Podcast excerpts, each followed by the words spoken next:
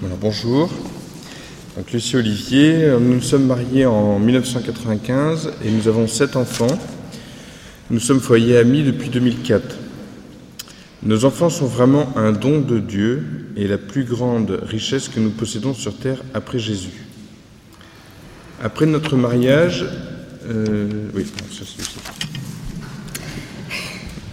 Après notre mariage, j'ai commencé par faire une fausse couche, et c'est dur de commencer par une telle épreuve lorsque l'on vient de se marier, que tout est rose et qu'un bébé semble la suite logique du mariage. C'est à ce moment que nous avons commencé à comprendre que nous ne maîtrisions pas tout. Il s'est passé une chose dans le bloc opératoire qui a marqué, je pense, toute la suite de notre, vie quant aux problèmes liés à la vie. Alors que je descendais dans le bloc opératoire pour subir une intervention chirurgicale, je suis tombée sur le planning de la matinée et il y avait écrit avant mon intervention IVG.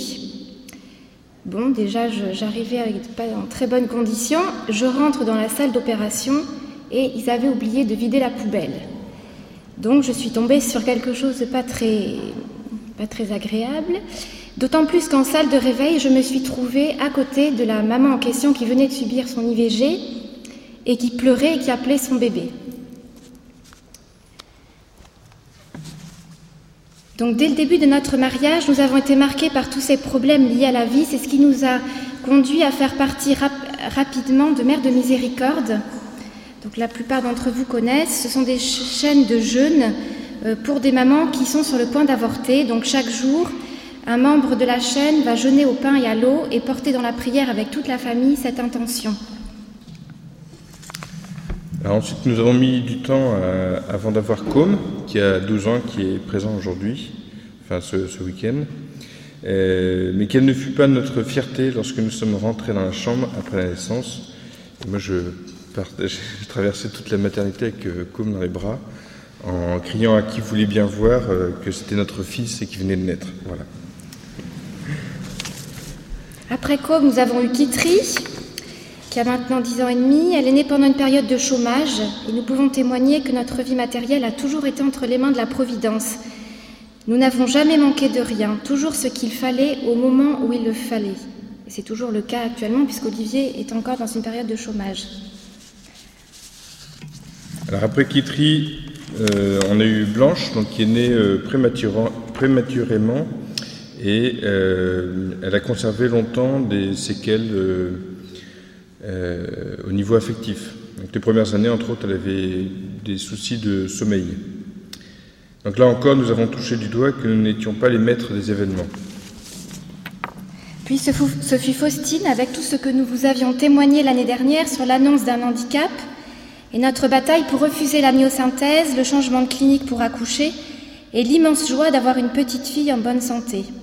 Pour rendre grâce d'une telle naissance, nous avons adopté Théodore, notre cinquième, atteint de trisomie 21. Théodore dont le nom veut dire cadeau de Dieu et que nous avons vraiment reçu comme un don de Dieu.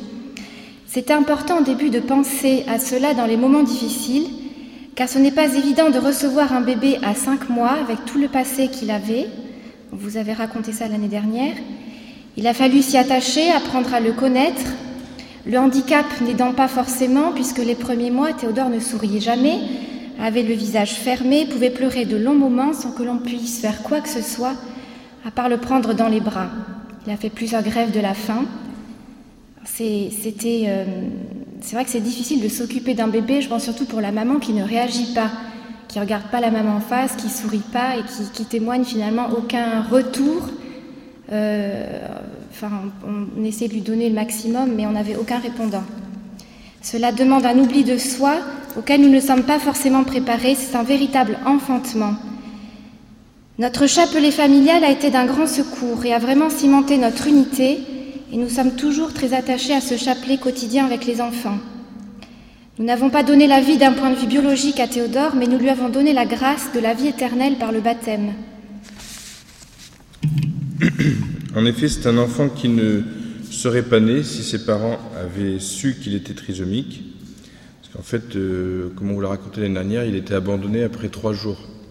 Hein, donc il est né et au bout de trois jours, ils se sont aperçus qu'il était trisomique. Donc ils l'ont abandonné. Donc, ce qui veut dire que cet enfant ne serait pas né, donc il n'aurait pas été baptisé. Donc, nous l'avons enfanté à la vie éternelle, et c'est pour nous le plus beau cadeau que nous ayons pu lui faire. Après Théodore est arrivé Sixte, en avance lui aussi, et qui nous a causé quelques soucis à la naissance. Il a eu un problème d'oxygénation et le médecin euh, pensait à un problème au poumon. Euh, après avoir été sous oxygène plusieurs heures, tout est rentré dans l'ordre. Le 25 avril 2007, j'ai fait une deuxième fausse couche. Cette date évoque un événement extraordinaire, du moins au Mexique, parce qu'en France, il n'y a pas eu beaucoup de répondants, car c'est le jour où il y a eu un miracle sur l'image de Notre-Dame de Guadalupe, et dont les médias français n'ont absolument pas parlé. À l'heure où devait être votée au Mexique une loi sur l'avortement dans le district de Mexico, le ventre de la Sainte Vierge s'est illuminé et l'on pouvait voir le fœtus de l'enfant Jésus qui brillait dans le ventre de sa maman. Des visiteurs ont pu prendre des photos de cet événement qui a duré deux ou trois jours. Je ne sais pas si vous en avez entendu parler en France. Il y a deux Mexicaines ah, on en a parlé hier avec elle. Ce jour-là, nous avons perdu un bébé alors que j'avais vu le petit cœur battre la veille à l'échographie et que tout semblait bien aller pour ce bébé. C'est toujours très émouvant de voir battre un si petit cœur et puis le lendemain plus rien. L'obstétricien, qui était un avorteur renommé dans cet hôpital, a procédé à une intervention chirurgicale sans aucune délicatesse. Mais que pouvait représenter une vie humaine pour cet homme? Cette intervention est la même que pour un avortement, à la différence que pour nous, le bébé ne vivait plus. Je n'ai pas eu d'anesthésie générale, soi-disant pour me remettre plus vite. Mais je n'oublierai jamais cette aspiration du bébé qu'on nous arrache littéralement. J'essayais d'offrir tout cela pour tous les avortements pratiqués dans cette salle et pour ce médecin. Ce n'est que plus tard que nous avons fait le lien avec ce qui s'était passé au Mexique ce jour-là. Et nous avons compris que le Seigneur nous demandait certainement d'avoir une grande compassion pour toutes ces femmes qui avortent et de prier pour tous ces médecins. Notre vie familiale a toujours été très marquée par tous ces problèmes liés à la vie humaine. Beaucoup de gens n'ont pas compris autour de nous pourquoi nous avions été si affectés par cette fausse couche. Après tout, c'était notre septième, il y en avait déjà six avant. Mais chaque enfant est unique. Et faire une fausse couche pour le premier ou pour le septième, c'est toujours aussi douloureux. Le Seigneur donne et il reprend aussi nous, comprendrons là-haut tout ce qui nous paraît incompréhensible. Après, est arrivé notre dernier, à qui avait quelques jours l'année dernière à la session Humanité. Nous sommes toujours autant en admiration devant la beauté de la création, comme si c'était notre premier bébé. Cette naissance fut sans problème. Enfin. Nous ne pouvons que remercier Dieu le Père pour la création de petits êtres conçus jusque dans les moindres détails oui, chaque enfant est vraiment un don de Dieu. Nous le vivons aussi dans l'éducation de nos enfants. Chacun, avec son caractère propre, est un enfant unique. Nous avions été frappés par une phrase du Père Thévenin qui avait dit au cours d'une journée de retraite prêchée pour les mamans de mission thérésienne. Pourquoi avez-vous des enfants? nous demanda-t-il. Grand silence. Le Père a répondu Vous avez des enfants pour faire des adorateurs de la Trinité dans l'éternité. Cette phrase est notre devise pour l'éducation de nos enfants. Nous essayons autant que possible d'éduquer les âmes en vue du ciel, que ce soit dans nos choix d'école, d'amitié, d'activité. Le plus important pour nous n'étant pas la réussite sociale, le confort matériel, mais nous essayons de faire fructifier ce don qu'est chaque enfant, conscient que nous ne sommes pas propriétaires de nos enfants.